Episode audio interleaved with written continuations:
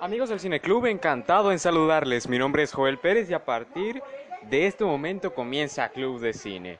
En este episodio muy especial quise rendirle honor al rey del Kung Fu, a Bruce Lee. Y para ello dediqué este programa para hacer un repaso sobre su biografía y detallar parte por parte las películas que realizó. Si eres fan del cine marcial no te puedes perder este programa, créeme, te va a gustar. Y bueno, empecemos.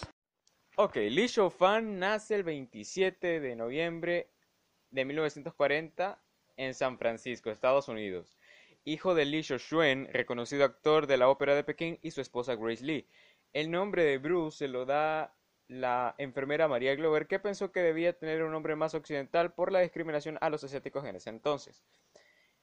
Después de su nacimiento, sus padres vuelven a Hong Kong y como hijo de actor pronto empezaría a realizar pequeños papeles en películas de la década. Casi todas las cintas que Bruce hizo en su niñez representaban a chicos malos que gustaban de los líos, un reflejo de su propia juventud. En 1953, de haber recibido una paliza, Bruce comienza a practicar Wing Chun de mano del maestro Ip Man, aunque antes de eso había aprendido con su padre Tai Chi. En estos años también continuaría rodando películas e incluso tomaría clases de baile, proclamándose campeón de Hong Kong de cha-cha-cha en 1958. Y claro, hasta llegaría a enseñarle a su maestro a bailar. El joven Bruce Lee era un adolescente problemático, amigo de las peleas, que tenía sus más y sus menos con las bandas locales. Es ante este panorama, cuando cumple 18 años, que sus padres deciden mandarlo de vuelta a Estados Unidos y alejarlo de esos ambientes y además para que así pueda reclamar su nacionalidad al haber nacido en suelo norteamericano. Tras un largo viaje en barco llegaría a San Francisco y se alojaría con un amigo de su padre. Poco después se mudaría a Seattle y empezaría a trabajar de camarero en un restaurante.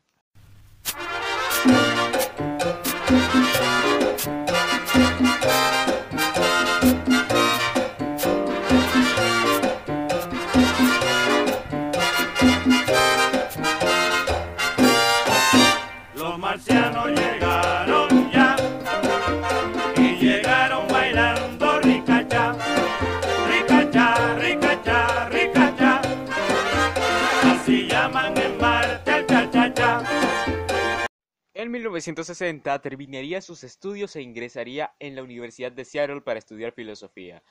Su trabajo en el restaurante y sus clases de boxeo y artes marciales en la propia universidad le ayudaban a costearse. En estos años también conoce a Linda Cadwell, con la que se casaría poco después. En 1963, Bruce Lee abriría un pequeño gimnasio para enseñar artes marciales, ante el malestar de la comunidad china local que no veía con buenos ojos que enseñara kung fu tradicional a los de Occidente. Pero aún así no solamente daba clases, sino también iba a exhibiciones, no solamente en torneos de kung fu en Estados Unidos, sino también en torneos de karate, el arte rival del kung fu y en esas exhibiciones dejaba a todos con el corazón en la mano, demostrando su increíble velocidad, su golpe de una pulgada, su golpe de seis pulgadas, porque sí tiró a una persona seis pulgadas hacia atrás, y sus lagartijas. Pero, ¿qué tiene de raro una lagartija? Pues lo raro es que lo hace con el índice y el pulgar solo. ¿Eh? Solo, sin apoyarse con la otra mano, con el índice y el pulgar de una sola mano. Y todo parecía irle de lo mejor a Bruce, pero muy pronto, muy pero muy pronto le empezó a ir mal.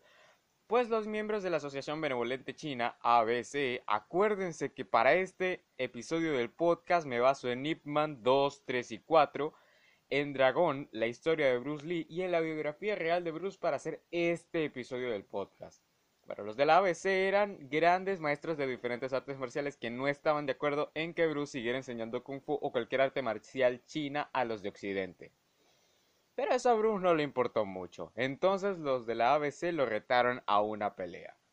Si Bruce ganaba, iba a seguir enseñando, pero si no, pues tendría que volver a Hong Kong y no podría volver a enseñar.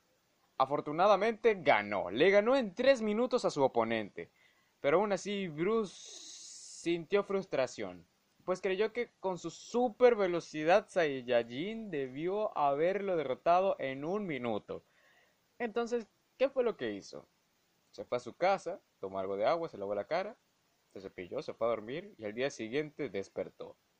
Voy a crear una nueva arte marcial, dijo. Y así, chicos, fue como nació el Jeet Kune Do. Un estilo de lucha en donde mezcla todos los estilos que aprendió, desde combates cuerpo a cuerpo hasta esgrima, sumando la filosofía que aprendió leyendo más de 2.000 libros y una descomunal obsesión por comparar sus resultados y ver sus mejoras, además de grabar sus clases para analizarlas minuciosamente. En 1964 deja la universidad y se dedica por entero a su entrenamiento personal y las clases de Jeet Kune Do, haciendo algunas exhibiciones públicas como las anteriores mencionadas. Junto a su amigo James Lee inauguraría el primer instituto Jung Fan Kung Fu en Oakland, California, empezando a cumplir su sueño de difundir el Kung Fu por todos los Estados Unidos. En 1965, la familia Lee crecería al nacer su primogénito, Brandon. Y un año después Lee acepta el papel que le ofrecen para la serie The Green Hornet, en donde interpretaba a Kato, el ayudante del avispón, una suerte de héroe que luchaba contra los criminales con una máscara y un traje verde, y que estaba interpretado por Van Williams. Al concluir la serie en 1967, Lee retornaría a labores de entrenamiento y adiestramiento, pero con su recién adquirida fama empezaría también a dar clases particulares a estrellas del celuloide y la televisión. Y no es un dato menor decir que tres de sus alumnos más grandes fueron Steve McQueen, Kareem Abdul-Jabbar, el basquetbolista de Los Ángeles Lakers, y Chuck Norris. En el 69 nacería su segundo hijo, en este caso una niña llamada Shannon, y un año después Lee sufriría una lesión de espalda al realizar uno de sus entrenamientos con demasiado peso. Esta lesión lo mantuvo seis meses en cama y nunca llegaría a recuperarse del todo, sufriendo esporádicos dolores de cabeza que debía calmar con medicamentos. Iniciados los 70, una productora le ofreció un papel protagonista para la serie Kung Fu, que narraba las desventuras de un mujer Shaolin en ruta por Estados Unidos buscando a su hermano. La sorpresa fue mayúscula cuando se optó finalmente por David Carradine. ¿Qué hace David Carradine en un papel que es asiático? Y bueno, alegan que la descendencia china de Bruce no era la adecuada para el público, demostrándose una vez más el racismo existente en aquellos años en Estados Unidos. Ok, vamos a hacer una pausa aquí y en la próxima parte vamos a detallar la filmografía selecta de las cuatro películas que Bruce Lee protagonizó estando vivo. Eh, y mientras tanto vamos a un corte musical. En 1975, el cantante estadounidense de música disco Candy le dedicó un tema a Bruce Lee llamado King of Kung Fu.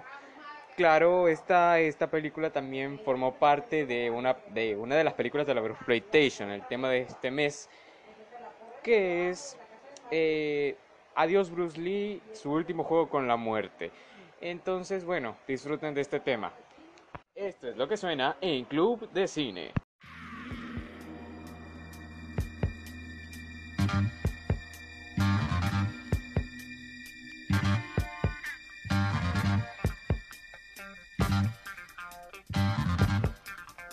He sure knows how to fight for his defense. In starting all his limbs are tense. Power glistens in his eyes, he strikes terror with his cries. He's the king of kung fu. King of kung fu. King of kung fu. Let him show what he can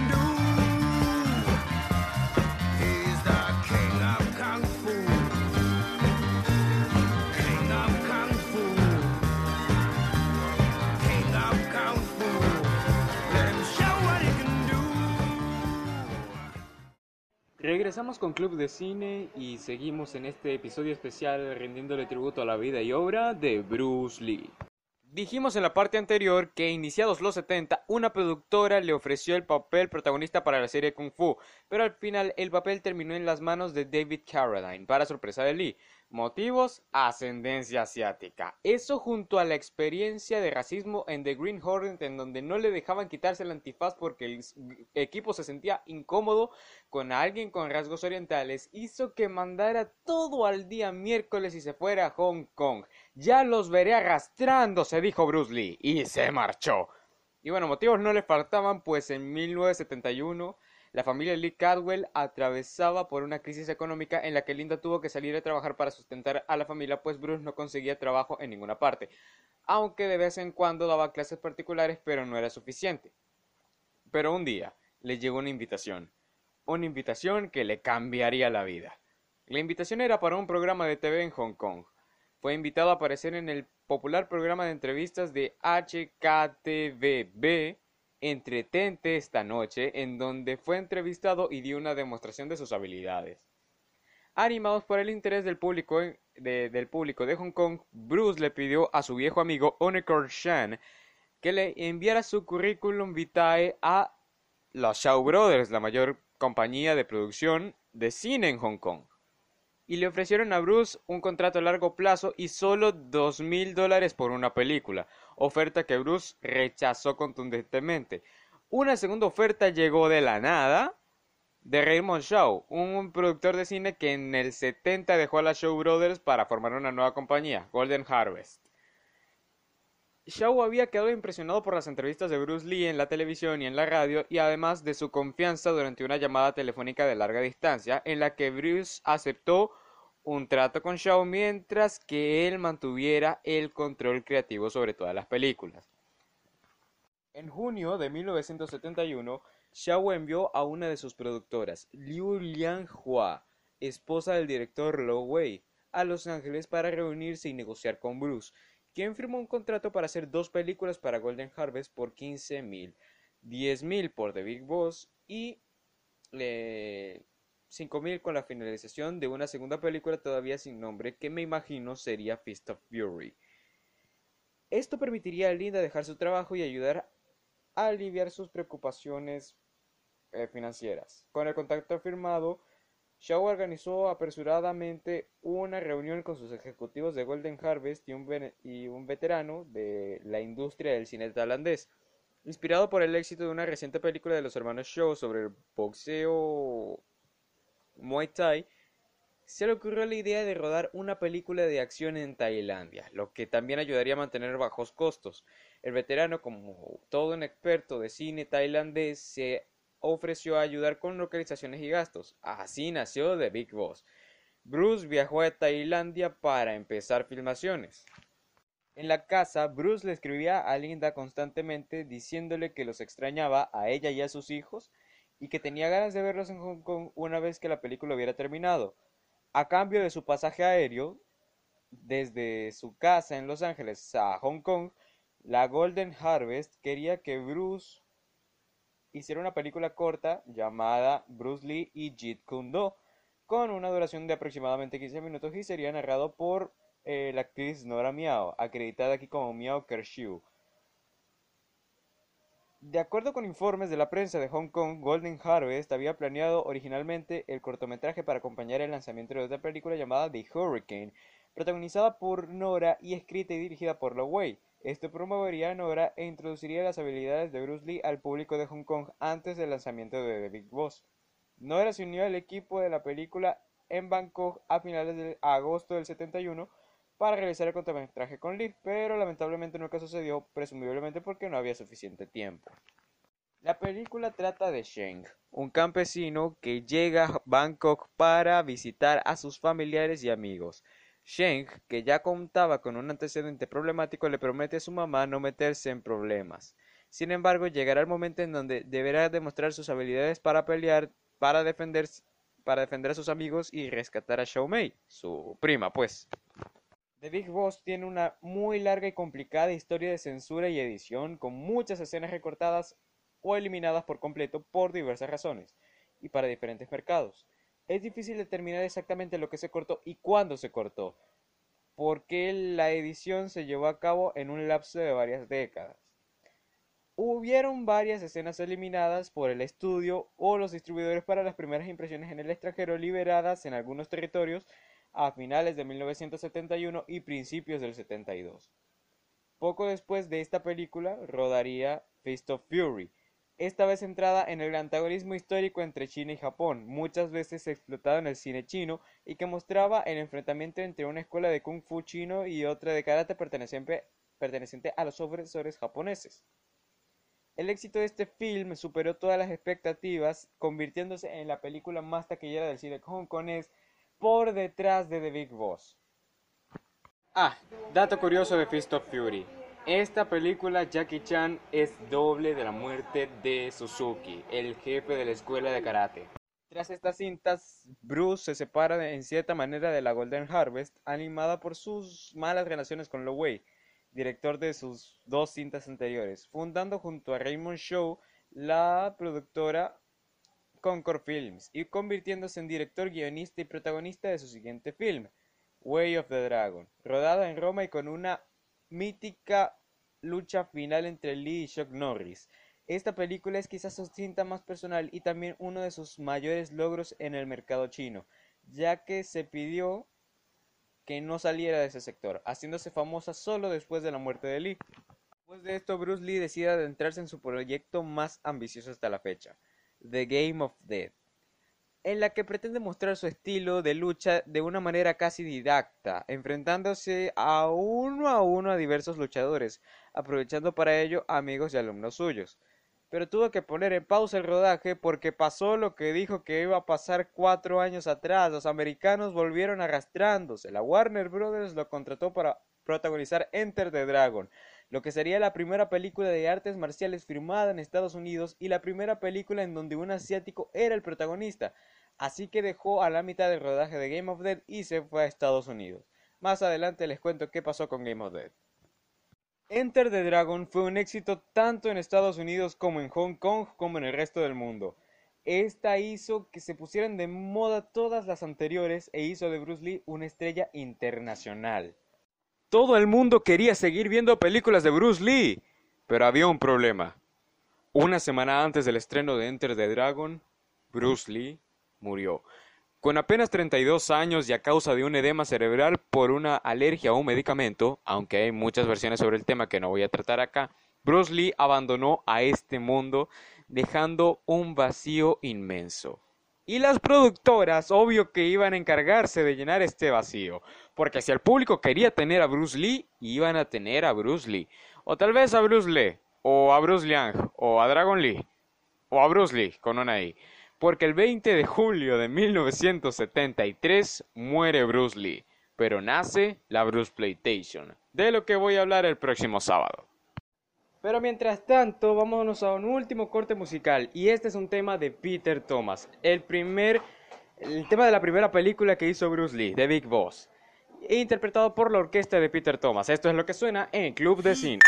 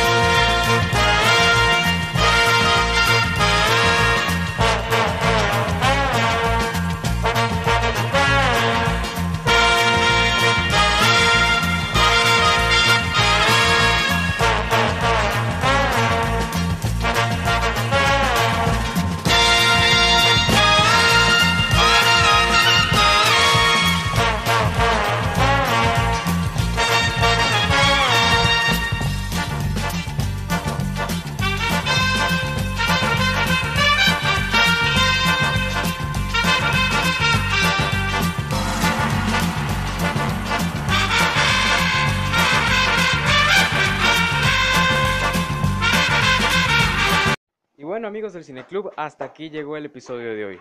El próximo sábado vamos a hablar de la Bruce PlayStation y sus orígenes. Hablando también de clones y también de películas que valen la pena ver de este subgénero que no tiene muchas. Así que nos vemos la próxima semana aquí en Club de Cine con muchísimo respeto por ustedes. Que Dios les bendiga y feliz fin de semana.